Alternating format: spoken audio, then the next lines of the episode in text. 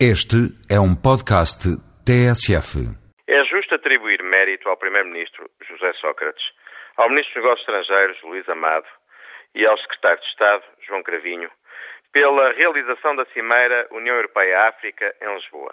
A última realizara-se no Cairo, já lá vão sete anos, e saldara-se por um rotundo fiasco.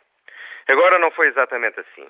Foi positivo, pelo simbolismo, ver líderes europeus e africanos juntos numa sala durante dois dias, ainda que não se sabendo, discutindo exatamente o quê. E foi bom para a imagem de Portugal ter sido sob o nosso patrocínio da presidência portuguesa que a cimeira finalmente se tenha podido concretizar. Também é claro que a cimeira valeu pela imagem, não propriamente pelos resultados concretos atingidos. O próprio Ministro dos Negócios Estrangeiros, Luís Amado, foi cristalino quando afirmou a cimeira foi um sucesso, mas a cimeira não tinha qualquer objetivo definido.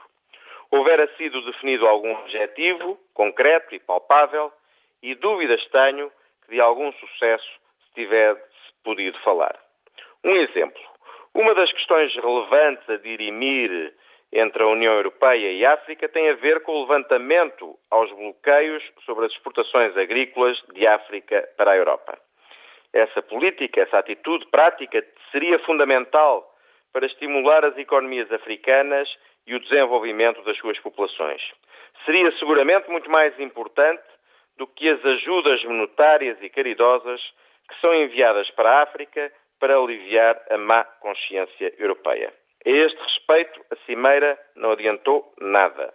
Os europeus são incapazes de sacrificar um pouco que seja da qualidade de vida dos agricultores europeus que vivem dos subsídios para contribuírem para o desenvolvimento africano. Para Portugal, a Cimeira foi um sucesso, claro. Mas e as populações africanas? Ganharam alguma coisa com o fim de semana? Tenho dúvidas.